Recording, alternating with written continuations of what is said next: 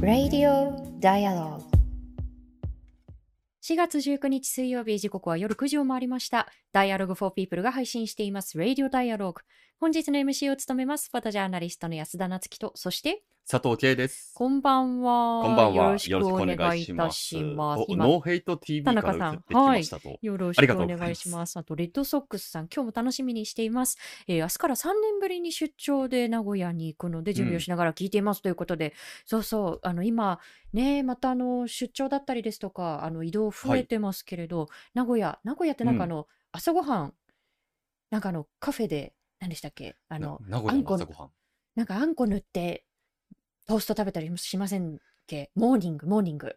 何かあったような気もしますが。あれ音楽なかったあれ音楽流れてませんでしたか？あれ？あれ？もしかしたらオープニング用の音楽がそちらに届かない状態になってしいたのかあなりゃりゃん？一応こちらでは遅れる、遅れていたはずだったんですけれどもあ、、あ、そうそうそう、あんバタートーストです。ありがとうございます、皆さん確。かにお土産コーナーにもありますねあ。れ、皆さん、あの、オープニングの音楽って流れて、あ、人によっては届かなかったのかな？ちょっと、あの、追って確認をしますね。音声は届いているといいなと思っております。名古屋のモーニングサービスはいよいよ堪能してくださいというふうに今、あの、コメントも、はい、ありがとうございます。さあ、あの、今夜のテーマなんですけれども、暮らしから見えるニュージーランド社会と題して、障害分野を専門とするドナルド・ビースリー研究所で研究員として働く、えー浅川海さんにお話を伺っていきたいと思います。あの、ニュージーランド社会どうでしょう？皆さん、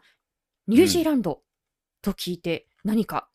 思い浮かべること、一番最初に思い浮かべることはいかがでしょうか？あの最近の政治状況ですと、うん。あの前首相のアーダーンさんが、まあ、あの37歳であの首相に就任したわけですけれども、まあ、その後、えー産休を世界の首相の中で初めて取ったということで、えーそうしたこう政治の動きでもこう注目されましたし、えーあとはですねあ10年前に同性婚が法制化されたということと、あと私これ知らなかったんですけれど、えー世界で初めて女性の参政権が1800年代の後半にですね、あの終わりの頃にこう認められたのも実はニュージーランドだったそうです。で例えばあの、えー先住民族のこうマオリの方が、えー組閣をされたりですとかあの性的マイノリティのこう当事者の方が、えー同じくこう組閣をしたりというこう政治状況もそうですしなんかあのそういうのを聞いてると本当に、何、て言うんでしょうねこう、はい。お違う違う惑星の話聞いてんのかなっていうね同じ時代の そうそうそうそう、はい、地球上にいるそうはずなの思っに。たりとか、ああと、えー、りょうたふかわさん、墓というね、ことも挙げていただきましたけれども、いろんなイメージがね、あるかなと思います。本当にこう、それこそ異次元な感じがしてしまうんですが、ただ、あの、暮らしていると、まあ、様々なこうマイノリティの方々に対するこう施策だったりですとか、えーそうしたところにこう壁も、あるいはその課題も見えてくるんだということを、えー以前から海さんもごご指摘をくださいました。えーちょっと一点ですね、私からの言及しておきたいなと思うことがあって、実はあの先週の土曜日、えーふとしたあのあこういうところでこう話題になるんだっていうところで、実はニュージーランドが一部で話題になりました。であのニュースで大きく当日報じられましたけれども先週衆院補選の応援演説のために和歌山市内を訪れた、えー岸田文雄首相の近くに、まあ、爆発物がはい投げ込まれたというこう事件が起きましたね。で、まあ、あの昨年のこう安倍元首相の銃撃事件のことをこう思い出した方も本当にこうたくさんいたんじゃないかなと思いますしまだ事件のこう詳細は明らかになっていない段階なんですが、えー実はネット上でえーこのニュージーランドが一部、えーこの事件をこう皮切りにして話題になったんですよね。というのもあのニュージーランドでは皆さん覚えていらっしゃるでしょうか？2019年クライストチャーチのモスク、まあ、モスクというのはイスラム教のこう礼拝場のことですけれども、まあ、そこで銃撃事件が起きてもう約100人が死傷するというこう大きな大きな事件が起きてしまいました。であの、当時ですね、えーアーダン前首相が、この銃撃犯の名前を今後一切口にしないという、あの、そういったことをこう明言したということでも注目を集めました。で、あの、今回の応援演説中の、あの、岸田さんの応援演説中のこう事件に関しても、まあ、当時のこう、アーダン首相のようなこう対応を取るべきだったんじゃないのか、これはテロだという声が、まあ、一部でわーっとこう広がったんですが、まず、前提をこう丁寧にこう踏まえる必要があると思うんですよね。あの、ニュージーランドのこう、このクライストチャーチのこう事件というのは、まず、ヘイトクライムでした。で、ムスリムだったり、こう移民難民だったり、いわゆる非白人とされる人たちへの差別動機であった上に、これもね、本当にこう凄惨なことですけれど、襲撃する様子をネット配信していたということもあって、で、その、差別動機、ヘイトスピーチ、このヘイトクライムの様子を拡散させない。で、これは第2、第3のこう事件を呼ばないということに、まあ、一定の歯止めをかける必要性っていうのは、あの確実にあったと思います。ただそれがあまりにもこう強く抑制しすぎて、事件の背景が深く理解をされなかったんではないかという批判もあったようでした。で、一方で、まあ、例えば昨年の安倍元首相のこう銃撃事件では、もちろんその行為そのものが許されないにしても、じゃあ、その彼はじゃあなんで犯行に至ったんだろうかということをあの読み解いていくと、まあ、宗教2世の方々が抱えてきた問題だったりですとか、あるいはその宗教団体によるこう搾取であったりですとか、そこにはこう社会的な要因だったり、あるいはその政治や社会のこう不作為が見えてきたわけですよね。で、こうしたことは本当に個々の事件によって丁寧に判断されるべきことのはずで、あの、犯行、行為そのものにこうノーということと、その犯行に至るまでの社会背景と向き合うっていうことは両立し得ることだと思います。で、事件背景がよく見えない中で、その政治社会のこう責任をもう花からなかったことにしていいのかっていう、まあ、そういうこう慎重さも求められてくるかなと思います。えということですいませんあのこれはちょっとどうしてもお伝えしなければなというふうにこう思ったんですが前置きが長くなってしまったんですけれども、えーメッセージだったり、えー皆さんからいただくメッセージはこの YouTube のチャット欄であったり、えー Twitter の場合はハッシュタグ D4P、えー4は数字のようなのでハッシュタグ D4P で皆さんのメッセージをお送りください。この後21時40分頃までお付き合いいただければ幸いです。よろしくお願いします。はい、えーまずは今日のニュースの中から、はい最近のニュースの中から気になっていたものを今日は2つはい。ピックアップしていきたいと思うんですが、えーまず1つ目が、一つ目がですね、はいえっ、と、今日、つい、あの、さっきまで取材に出ていたんですけれども、どこに行っていたのかというと、お茶アクションお茶アクション知でしょうか？はい、結構もしかしたら皆さん、あの、この中ではツイッター上の様々な、こう、ハッシュタグだとか、あの、インターネット上のアクションとかに参加されている方もいらっしゃるかもしれないですけれども、まず、あの、難民移民フェスというものがあるんですね。うん、行かれたことがある方もいらっしゃるかなと思います、ね。そうですね。で、あの、こちら第3回の、えー開催が5月20日土曜日に、もうすでに企画をされてるんですけれども、その中のスピンオフ企画として、えーその会場でのこう、お茶を振る舞ったりだとか、皆さんでお茶を飲みながら話し合ったりをするっていう場を、外でもやろうということで、お茶アクションということが開催されています。で、そもそものこの難民移民フェス、えー実行委員会の方々がですね、移民の背景背景をきちんと知り、支援するためのチャリティーイベントとして、まあ、アジアだったり、アフリカだったり、まあ、中東だったり、本当に世界中の様々なものの魅力がギュッと集まったフェスが行われてるんですようん、ね。次がね、5月の20日っていうことですそうよね。なんです。で、あの、今本当に連日、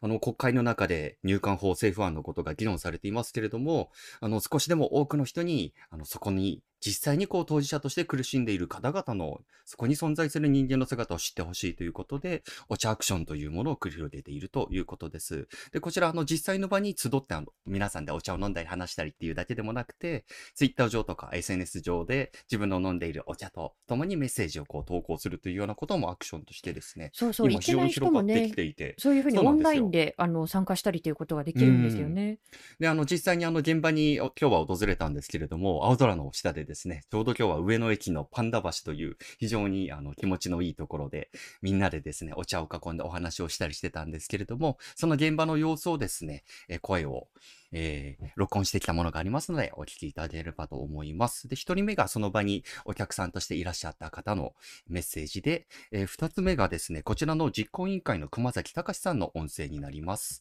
それではお聞きください。こういう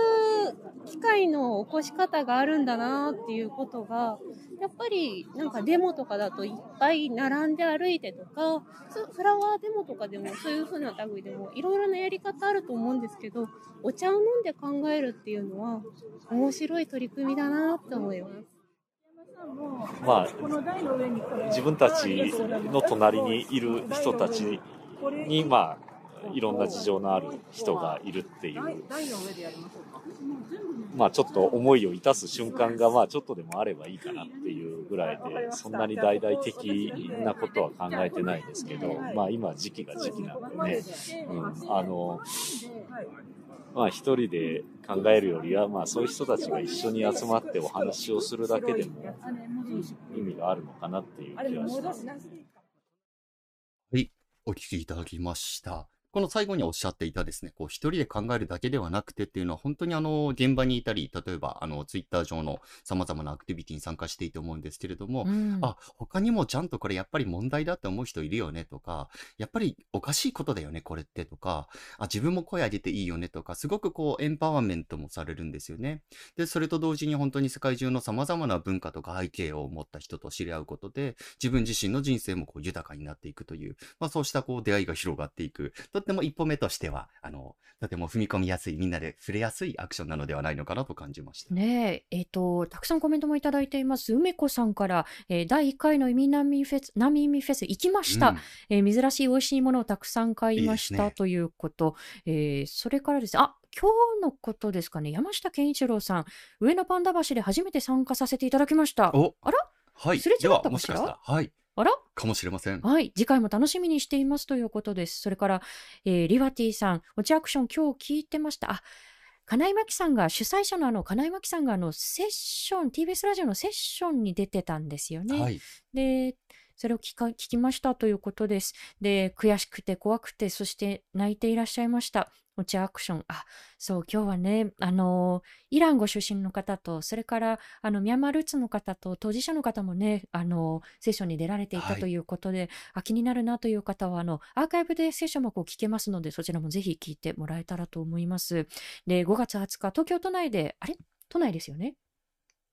難民移難民移民フェスですか、はい、はい、難民移民フェスは練馬区平成つつじ公園で5月20日土曜日11時から15時まで雨天決行ということですので、ぜひカレンダーに記入してください。はい、ですです。私たちもね、行く気満々ですので、はい、あの、リスナーの皆さんともどこかでお会いする機会があったりするのかなと思います。はい、はい、こうしたアクションもこう、あの選択肢の一つだよということをぜひ皆さんにお伝えしたく、えー、ご紹介をしました。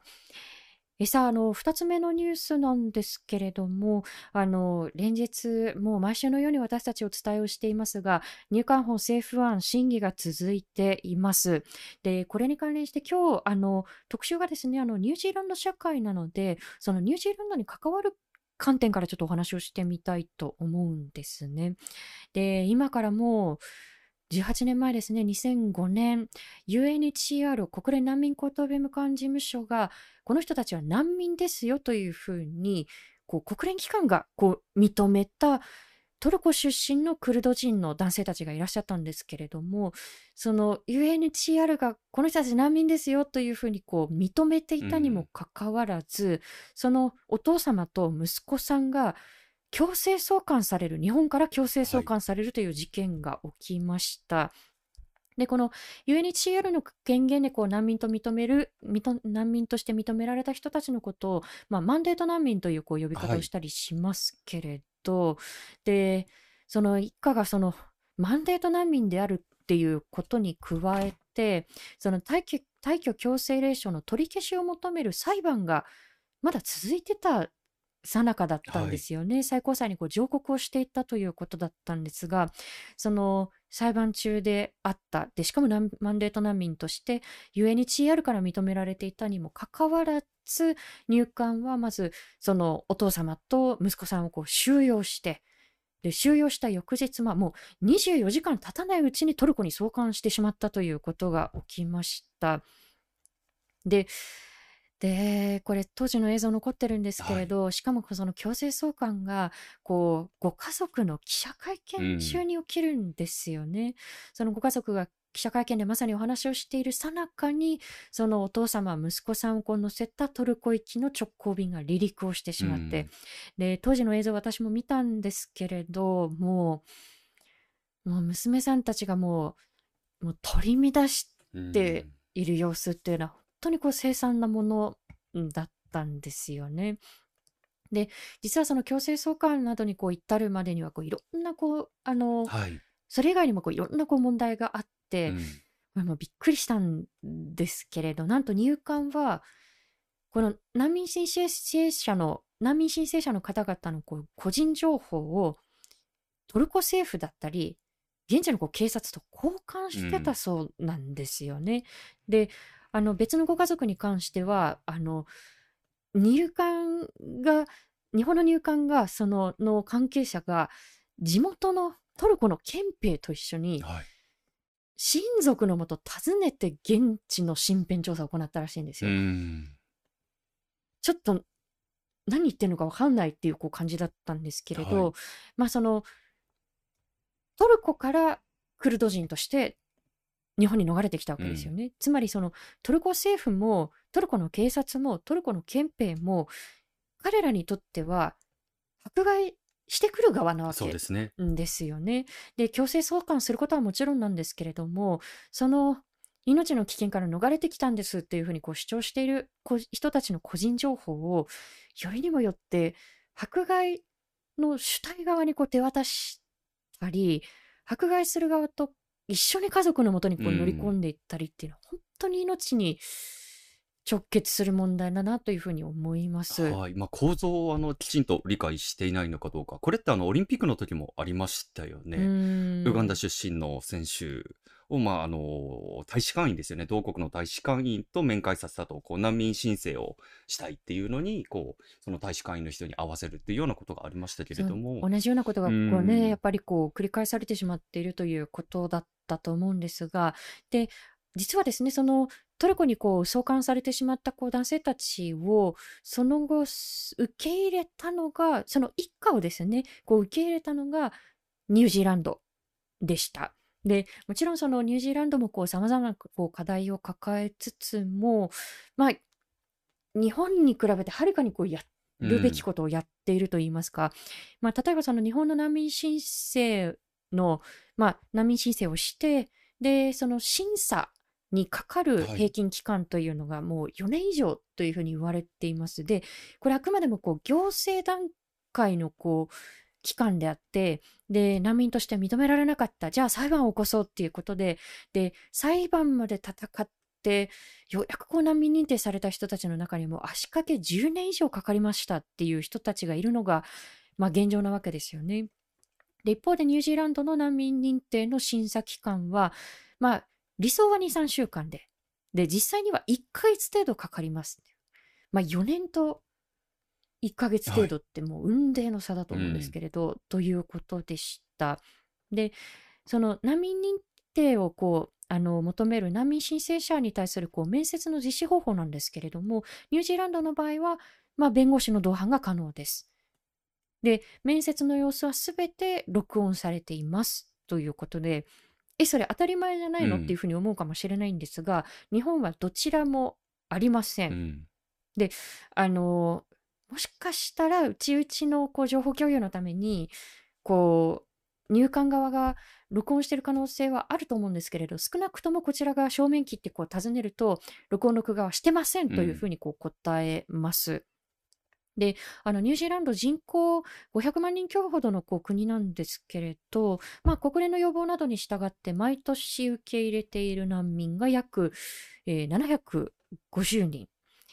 あの2021年日本が受け入れた難民が難民認定された人たちが74人っていうこはい。とを考えるとね、10倍。うん、それも大きな違いなんですけれど、まあ、こう、難民申請のその、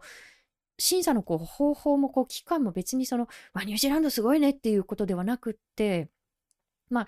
やるべきことをやってるっていうことうん。なんですよね。で、日本の場合はそのやるべきことをやってないにもかかわらず、さらに法制度を後退させる、後ろにこうずざっとこう後戻りさせるっていうことで、あもう、だからいい加減前進させましょう。もちろん今ね、こう審査されている、審議されているこう入管法の政府案ではなくって、ちゃんとした改正を経て、まあ、人道国家になりましょうよということが、あの今本当にこう強く問われています。ね、本当にこう多くの人たちの命を大きく大きく揺さぶる法案なので、でこれおそらくあの来週以降も毎週のようにあのはい取り組むことになると思うんですけれども、皆さんとその都度論点を共有していきたいと思います。はい。YouTube でもコメントいただいています。永遠の二十歳さん。おえー3回目の難民申請から強制送還になることについて、これから被害者が増えるのではないか心配ですという。本ここが本当に心に配なところで、まあ、本人ではなくこうシステムに不不具合があるから3回申請してもダメとなっているのに、いや、あなたが悪いんですということで強制的に返してしまう。今日あの、お茶アクションの中でも、やはりこの点が非常に不安だっていうあの当事者の方がいらっしゃって、それって、あの誰がじゃあ声を上げなきゃいけないの？って言った声を上げれる人がやっぱり声を上げていかなきゃいけないですよね。今週はあの様々なアクションが行われていくと思いますので、引き続きそちそちらにも注視しながら伝えていきたいと思いまうんす。、クルド人難民 M さんを支援するカイさん。これカイカイさんって呼んでいいんでしょうか？あの、えー難民をほとんど受け入れていないのに、送還だけ強化しても問題の解決にならないですよねっていうのも本当に2021年の段階からずっと言われてきているんですけれども、ね、それをやっぱりこう一個だにせずほとんど同じものが出てきたというのが今の現状なので、あの引き続き私たちも発信をしていきたいと思います。さあすいません、あの冒頭ニュースがですね、こう、もりもりになってしまっもう話さなきゃ、いけないことたくさんあって。はい。はい、お待たせいたしました。ここからこの方と一緒にお送りします。ドナルド B3 研究所研究員、浅香海さんです。えー海さんとはですね、あの、ちょっと時差がニュージーランドに3時間あるんですよね。はいというこう関係で、あの、直前に収録した音声をここから皆さんにお伝えしていきたいと思います。えー海さんのプロフィールをご紹介したいと思います。1996年、東京と生まれ、ニュージーランドのご在住です。オタゴ大学社会福祉士学部の卒業で、えー大学在学中の2018年に若者発展賞、若者発展賞っていうのがあるんですね。若者発展賞から共生と多様性賞を受賞されています。えー現在は障害分野を専門とするドナルド・ビーズリー研究所で研究員として働かれています。短調に海のニュージーランド日記、懐かしい未来の国から、強調に多様性のレッスン、車椅子に乗るピアカウンセラー、ピアカウンセラー母子が答える47の Q&A があります。えーそれではここから海さんの、えーインタビュー音声をお聞きください。はい、海さんこんばんは。よろしくお願いします。よろしくお願いいたします。あの、今日のテーマがですね、暮らしから見えるニュージーランド社会ということで、えーニュージーランドで海さんがあの暮らすようになったのが、えーそもそもいつ頃で、どんなきっかけだったのか、まあ、海さんのあのご著書のあのう海のニュージーランド日記をこうご覧になった方、拝読されたか、あの読まれた方はすでにあのご存知だと思うんですけれども、改めてあの教えていただけますか？はい、ありがとうございます。そうあの、私の母が福島の出身なので、ニュージーランドに来るきっかけになったのは、福島のじあの東日本大震災とそれによる福島第一原発の事故がきっかけで、まあ、どうなるかわからないからっていうことで、ニュージーランドには原発がない上に、あの、核から自由であるニュークリアフリー宣言っていうのをしていて、あの、そんな国のニュージーランドに暮らしたいっていうことを思って、2011年頃からこっちに来るようになりました。うん、もうそれからの、もう12年ということになると思うんですけれど、実際にどうでしょう、その、まあ、ニュージーランドというと、あの、国の名前は私たちもあのよく耳にするんですけれど、暮らし始めた頃に持ったニュージーランドのこう街だったりですとか、あるいはその社会に対するその印象というのはいかがですか？私が一番最初にニュージーランドで暮らした町は、北島の方の上の方のすごい小さな町だったので、人口が4000人ぐらいしかいなくって、うん。とにかく空が広くって、空夜になると星が綺麗で。ビーチが家から歩いて5分ぐらいっていう環境だったので、こう東京でそのまでは暮らしていたので、もう180度違うっていうか、ほんとにのんびりした、あの、生活がそこにはあって、ま、ほんとにあの、心が安らぐ生活でした、最初。思った気持ちは。うん。あの、実際にあのご著書の中にも、あの、特にそのマオリの人たちのとのこう交流を通して、ええ、自然だったり、こう大地とのこう結びつきをこう考える場面なんかもこう多々あると思うんですが、あの、それに加えて私が非常にこう印象的だったのが、その、現地のそのニュージーランドのこう高校に進学してのこうエピソードの数々なんですよね。その、例えば、ええ、高校の受付でモーニングアフターピルがもらえるということだったり、あ、うんうん。もう日本でそれをこうアクセス良くするために、今まさにどれくらいこう壁を突き破るためにこういろんな人たちが頑張ってるのかっていうことがすごく頭をよぎったりですとか、非常にこう性教育もオープンだったり、あとはまあ、うん、性教育に限らずこう、ま、いろんなことをこう率直に議論できるようなあの教室だったり、こう教育の雰囲気があったというふうなことも記されていたと思うんですが、そうしたあの学校環境やこう教育のあり方についてはどんな風に感じてこられましたか？そうですね。これもまた日本の教育とは全く違って、日本はやっぱり、詰め込み教育っていう言葉がすごいあったりとか、うーいとん。かこう、何もかも覚えることを大切にしてると思うんですけど、ニュージーランドは今夏木さんがおっしゃったように、こう議論ができるような教育を大切にしていて、ま、自分の考えを持つっていうのをすごく大切にしている印象を受けました。だから高校では6科目しか、あの、勉強せずに、自分で、あの、自分が学びたい科目を20科目ぐらいある中から選んで、あうん。の、集中的に勉強するっていうので、ま、課題が多いけれど、授業の数は少ないみたいな感じで、こう基本的に自分が調べたいことを調べて、それをまとめて提出したり発表したりするっていうのが多くって、ま、そのうん。中でも私は、あの、保健の授業を取っていて、ま、小はい。さな学校だったこともあって、あの、同級生6人、7、8人、ん、ぐらいの小さなクラスで、さっきおっしゃったような性教育だったり、性についての議論とかをする機会もいっぱいあって、あの、すごい自分の身近なことについて、授業の場でそうやってオープンに語れるっていうのが新鮮でした。うん。あの、そのオープンに語れるっていうことは、例えばその性教育に限らず、その政治だったりですとか、そういうことを話すことにも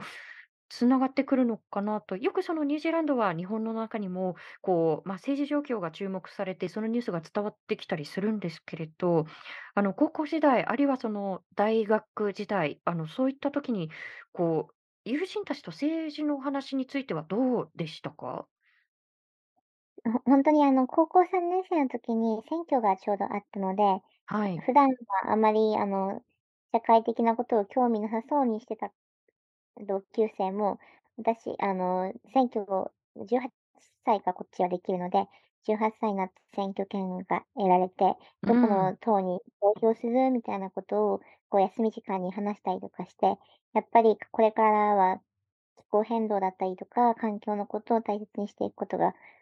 すごい大事になってくるから、緑の党に投票しようと思ってるんだよねとか、そういううん。会話を聞けて、ま、その当時は私まだ選挙権がなかったので、学ええ。生ビザで滞在していたから、え、そしてニュージーランドに来たばかりだったっていうのもあって、あまり詳しくなかったんですけれど、ま、同級生たちがそうやってオープンに、あの、自分の政治的な意見を言い合ってるのを聞いてすごく刺激を受けました。うーん。あの、今のそうやって、こう、自然にオープンにこう語れるという、こう、空気が、まあ、総選挙で例えばその、投票率がこう80%ほどこう維持していたりというところにもつながるのかなと思うんですが、あの、いろんな形でニュージーランドの政治状況というのは、先ほど申し上げたように、こう、非常にこう注目をされてきました。で、これはあの、海さんのご著書にも書いてあるんですけれども、ニュージーランドで選挙権が、えー18歳に引き下げられたのが1974年のこと、えー同性婚もいち早く、えー法制化されていったというこう国の一つですし、えーそれから私もこれ、えーと、不勉強で、これは知らなかったことなんですけれど、海さんのこう本を読むまで、女性の参政権が世界で初めてこう認められたのがニュージーランドだったと。えーそれから最近の動きですと、えー前首相になりますが、アーダーンさんが、えー37歳で首相になられて、それからすぐに、えー産休に入られた。これ世界で、えーの首相としてこう初めてだそうです。え、それから、えー例えば、性的マイノリティ当事者の方だったりですとか、えーあるいは先住民族のこうマオリの方がこう組閣をされたりですとか、そういったことでもこう注目をされました。まあ、今、私がこう申し上げたのは、本当にこう論点のこうごく一部だなというふうに思うんですけれど、海さんが特にあの注目していた点というのは何かありますか？そうですね。やっぱりニュージーランドっていう国は、もともとあのマオリの先住民のマオリの人たちが暮らしていた国で、うん。1840年にワイタンギ条約っていう条約が結ばれてから、こう、他ヨーロッパから来たら白人だったりとか、それから結構すぐに中国からの移民の人たちも来ていたんですけれど、でも白人の人たち、あ、ワイタン条約が結ばれてから、あの、結んだイギリスの王室側は、ワイタン条約を守らずに、う、うん。マオリの人たちの文化や土地をどんどん奪っていったんですね。ワイタンギで、条約というのは、本来であれば、そのイギリス王室と、こう、マオリの側が、まあ、あの、対等な関係性を築いていきましょうという、こう、趣旨のものだったはずということですかね。そう、その通りです。あの、同じ国に住むために、お互いの人々がこう平和的に暮らせるように約束をしましょうっていうものだったんですけれど、うん。でもその内容を無視して、あの、イギリスの王室側が、こう、どんどん侵略していたいったっていう歴史があって、それで、今でもやっぱり周りの人たちの世界的状況っていうのは、あの、まあ、不平等を被っているところがすごくあって、貧困率が高かったりとか、う刑務ん。所に入ってる人が周りの人が多かったりとか、やっぱり識字率だったり、あの、寿命も周りの人が短いっていう現実があって、それに対してやっぱり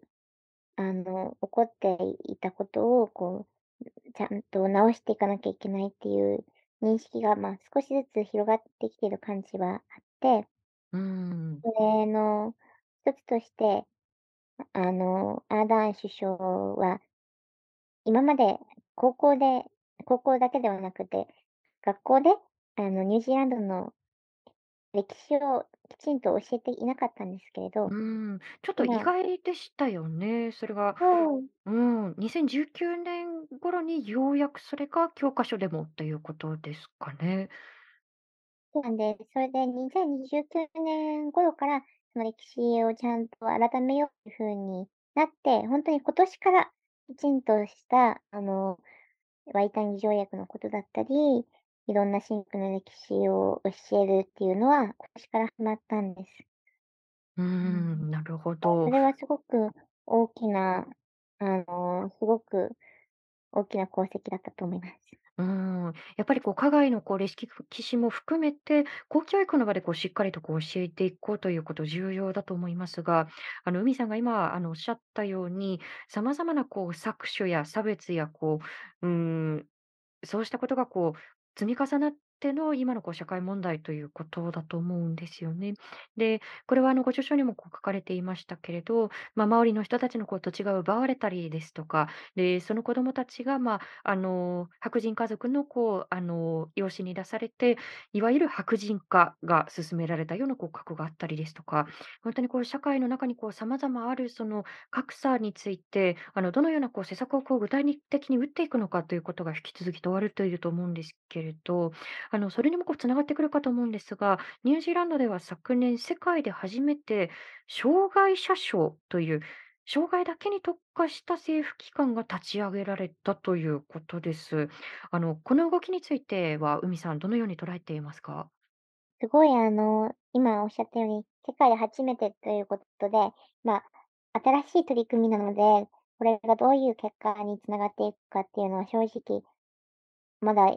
わからないこともいっぱいあると思うんですけれど、うん、うん。政政府機関の中で障害を持った当事者の人たち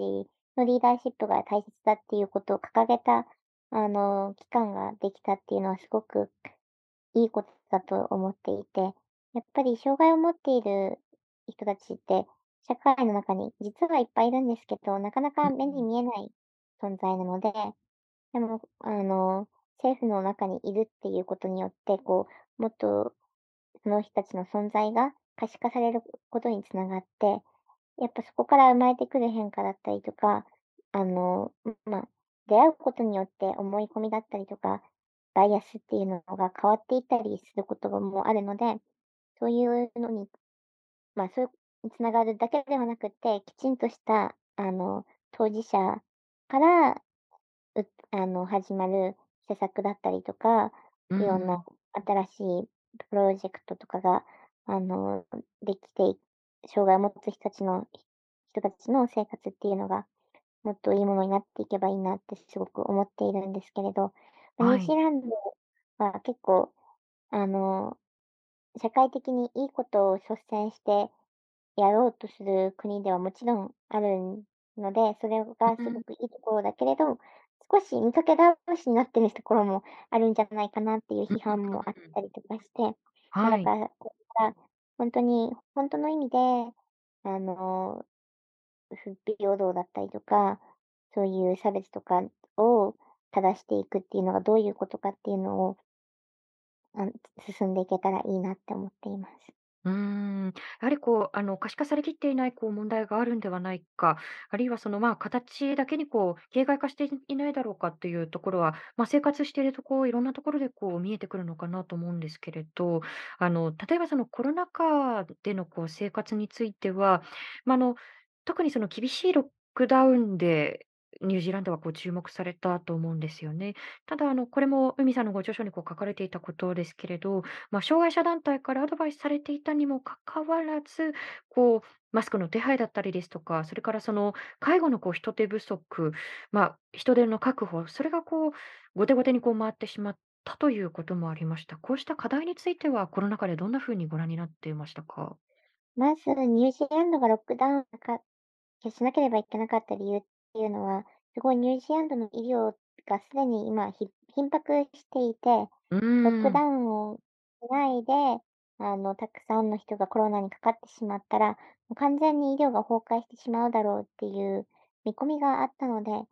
あの、ロックダウンをせざるを得なかったっていう現実があって、うーん、今、ロックダウンをして、に2年ぐらい、あの、ニュージーランドほんとにコロナ禍なのに世界が、ほとんどコロナがない状態で暮らせていたんですけれど、やっぱり昨年の頭ぐらいからコロナが増えて、今、うーん、ほんとに毎日ラジオ朝の、あの、ラジオ、ニュースとかでは、医療現場がどれだけ緊迫しているかっていうニュースが、もうほとんど毎日あるぐらい、ああ、あの、今現在進行形でそうなんですね。ほんとに大変なことになっていて、ま、ニュージーランド今すごく生活費の物価が上がっていて、うーん、それに対して生活費のお給料が見合わないっていうこともあったりとかして、お医者さんだったり看護婦さんだったりする人たちがニュージーランドから離れてしまうっていう現実もあって、そこの中で他の移民の看護婦さんだったりとか、医療従事者の人たちをこう、率先して世界にあちこちから来てもらおうとしているんですけれど、やっぱりん、移民に対するあの生活のサポートみたいなのが、うーん、日本に比べては全然あると思うんですけど、それでもやっん、ぱり他の国に暮らすっていうのは難しい部分も色々あるので、うーん、あの、ロックダウンはすごく成功したところもいっぱいあると思うんですけど、やっぱその背景にあった医療の現実だったりとか、うん。いろんな社会問題が、こう、そのロックダウンが終わった今はすごく浮き彫りになってきている感じがしますね。うーん。あの、これ、なかなかその、まあ、このニュージーランドの中でこう暮らす外国人の人たちにとって決しては楽ではない現実のこう一つで、まあ、なおかつその、まあ、車椅子でこう生活されているとこう見えてくる課題の一つだと思うんですけれど、あの、大学生の時にですね、あの、本来であれば、まあ、ビザを取得して、で、取得できたらこう3年間滞在できるはずのこう手続きが、あの、海さんに対しては、こう、まあ、あの、骨の状態は大丈夫なのかだったりですとか、毎年毎年、まあ、受けるだけでも結構高額な、あの、健康診断が、なぜか3年に1回ではなくて、毎年求められてしまったということもありました。そうした課題については、海さんいかがですか？ほんとにこれは差別的な、あの、移民局の政策だと思っていて、うん、あの、すべての国がこういう風に障害を持っている人だったりとか、何らかの健康に問題を持っている人のビザをこう、差別するわけではないので、で、ニュージーランドもそうした、あの、政策を持っている必要はないんですけれど、でも、あニュージーランドの政策的に言えば、障害を持っている人は、こう、医療の負担になるから、あの、それを避けるために、こう、ビザを健康診断を受けないとビザを出さないっていう風にしていて、うん、うん、でも、その、この施策のせいで一番影響を受けるのは、障害を持つ子供を持っているご家族だったりとかして、えあの、え。お医者さんでお子さんに子供車あ、障害を持っている家族の人が、その障害を持っているお子さんだけにビザが下ろされなくって、それで、ああ、でもそのお母さんはその町ので、一人のただ町のすごく大切なお医者さんなのに、お娘さんにビザが下りないから、あの、ニュージーランドに残れるか残れないかわからないっていう状況があるっていうのは、ほんとについ最近またニュースになっていてうーこう、ん。やっぱり障害を持っている人っていうの障害を持っていると役に立たないとか、そういうような、あとは迷惑だみたいな、そういうような、あの、良くないメッセージが、このうん、移民局の施策の、ま、背景にすごいあるので、で、カナダだったり、アイルランドだったり、ニュージーランドと政治的に似てる国ではもうこの政策を持っていないのでえニュージーえ。ランドでもこの政策をやめるようにっていう活動を今しているところです。なるほど。いや、あの、最初にあの、ええ、いろんな形でこう触れたように、例えば同性婚についてだったりですとか、首相のこう産休だったりですとか、こう、日本の中でこう生活をしているとですね、なんかこう、それこそあの、いい異次元のこうに見えてしまうような、こう、あ、いいなっていうこう政策がたくさん聞こえてくるんですけれど、やっぱりこうやって生活をされていると、こう、まあ、構造的なこう差別だったりですとか、いろんなこう壁が見えてくるんだなというふうにこう、海さんの話を聞いていて思うんですよね。で、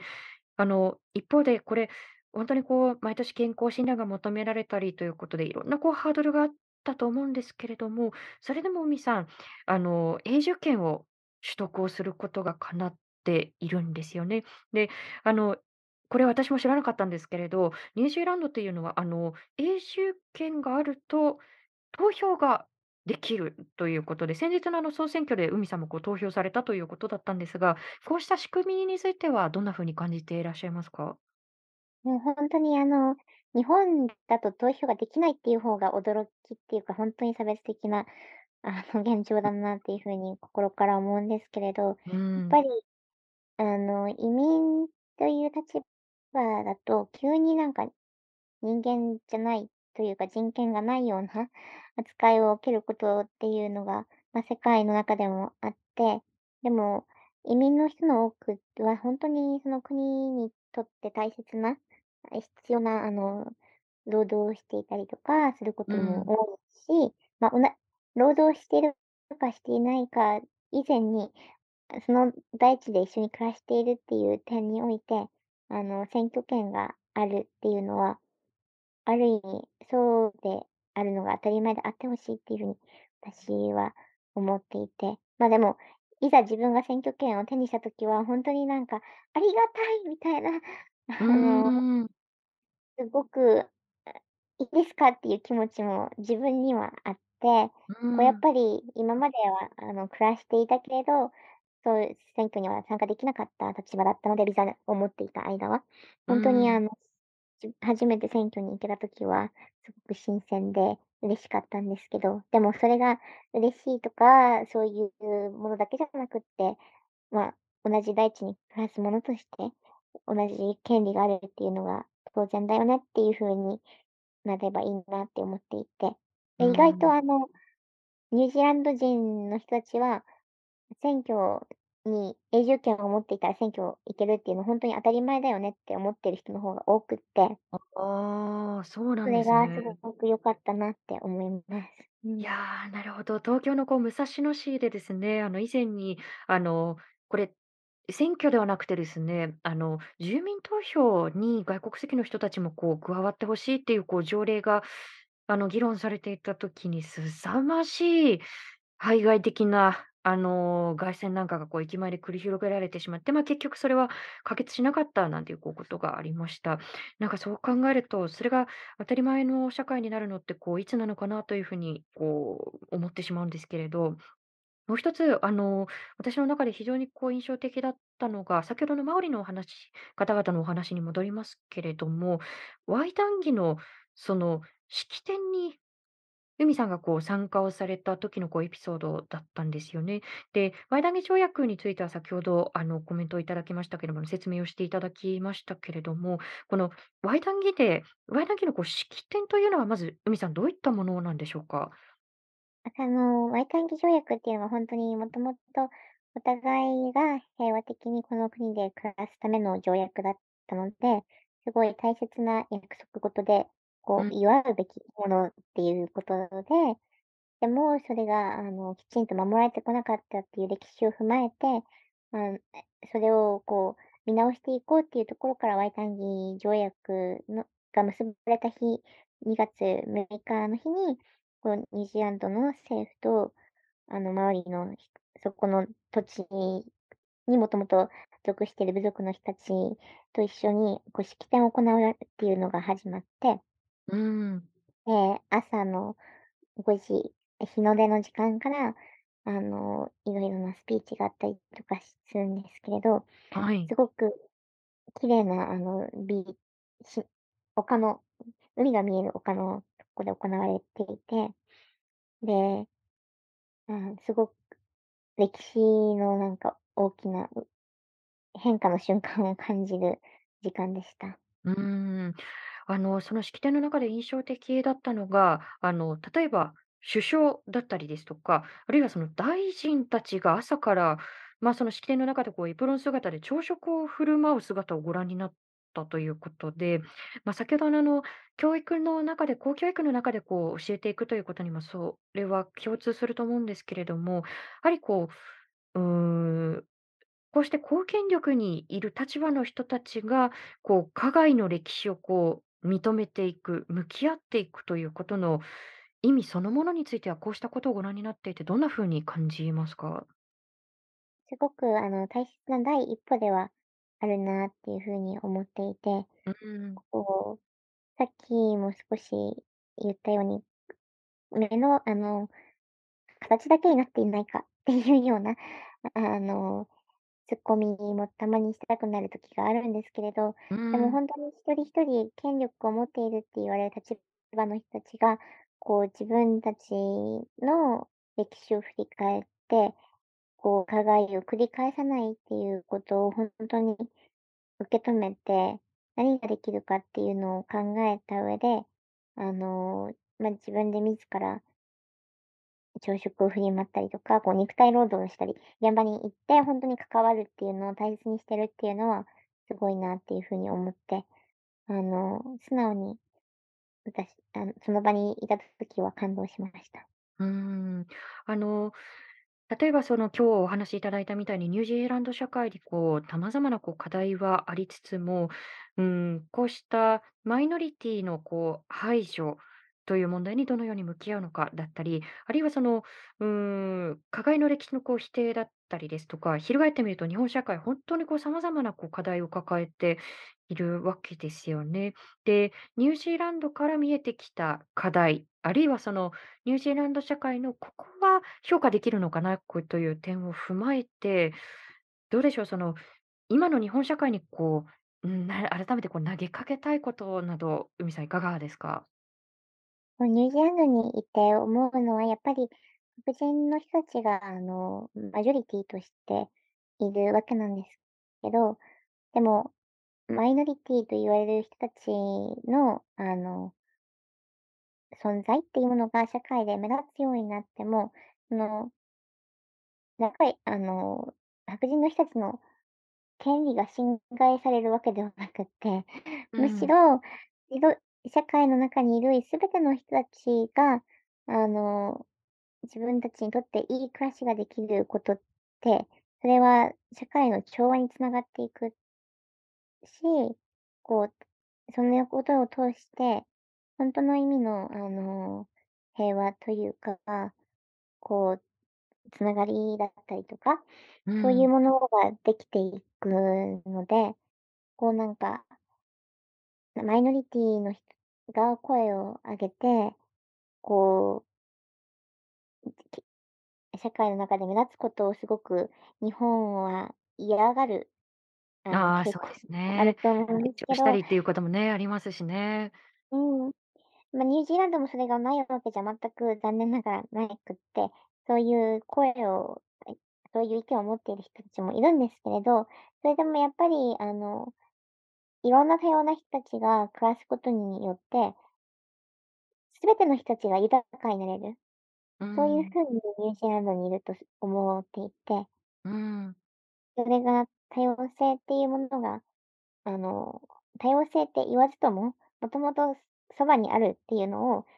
感じることによって、ほんとにお互いが生きやすくなるんじゃないかなっていう風に思うので、日本社うん。会ももうすでにたくさんの多様性がじ実はあって、それを見えないようにしているところがあると思うけれど、そうしないでほんとに共に生きるっていうことを、あの、するのはマイノリティだけじゃなくって、ほんとにみんうん。なにとっていいことなんだよっていうのを、こう感じて欲しいなって思います。で、いや、ほんマオリの人たちがうよく言ん。うのは、マオリにとっていいことは、全ての人たちにいいことなんだって言っていて、ほんとうん。にそうだなって思います。いや、まさに、あの、まあ、今、日本の中では、あの、入管法のこう政府案がこう審議をされていて、通ってしまうのか通ってしまうのかというこう危機感をこう多くの人たちがこう募らせている中ですけれども、改めてこう、これこのメッセージって、こう、うん、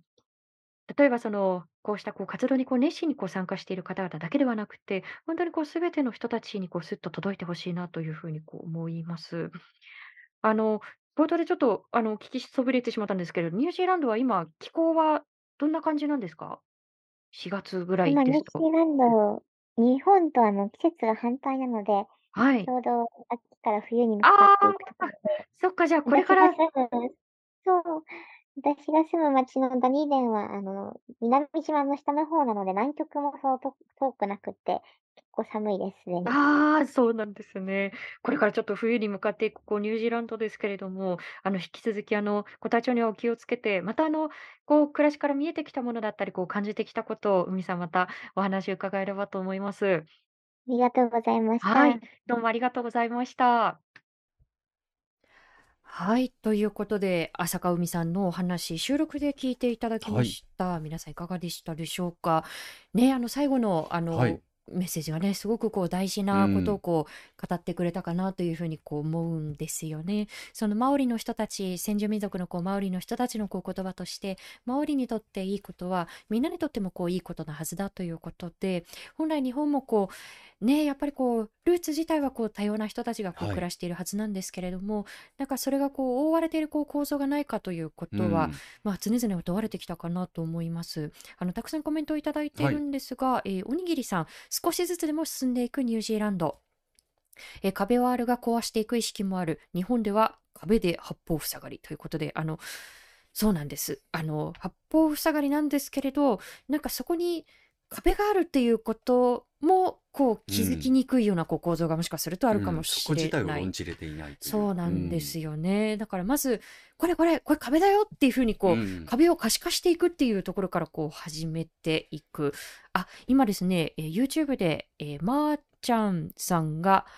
青手アロアというこうコメントをくださいましたが、これがあの、マオリのあのはい方々の言葉で、えー本来この土地をこう表す意味なんですよね。私もあの、海さんのこう本を通して初めて知りました。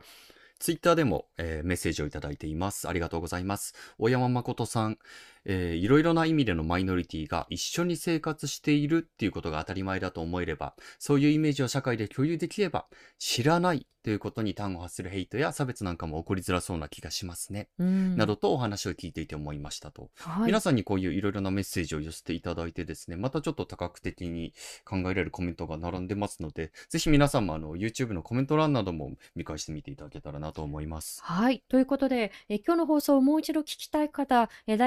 Dialogue for People のこの YouTube チャンネルにアーカイブをしていきます。え今後のお知らせも、今後の放送のお知らせもいたしますので、えチャンネル登録よろしくお願いいたします。え今日の放送は Spotify、Apple Podcast、Google Podcast、そして Amazon Music Podcast でも聞くことができます。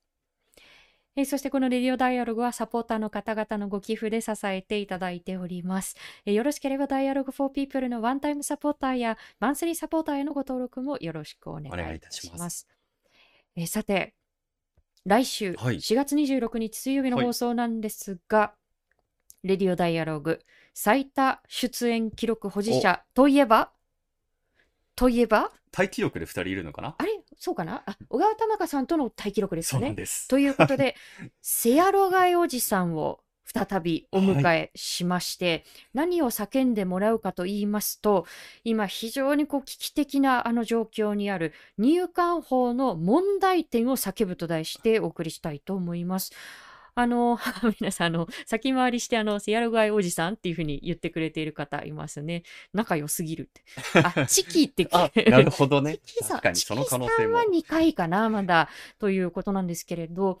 えそうなんです。あの、皆さんのね、セアロガーおじさんのこう動画で、あの、いつもの奮闘手動画でですね、多いの動画と、えーそれからあの入管法の解説、よくある質問についてのこう解説動画が合わさっている動画が上がっていて、まあ、本当に分かりやすく問題点をあぶり出しつつ、なんか、本当にこうよくある誤解、疑問に真正面から答える、とてもいい動画になっているので、ぜひそちらも見ていただきたいんですが、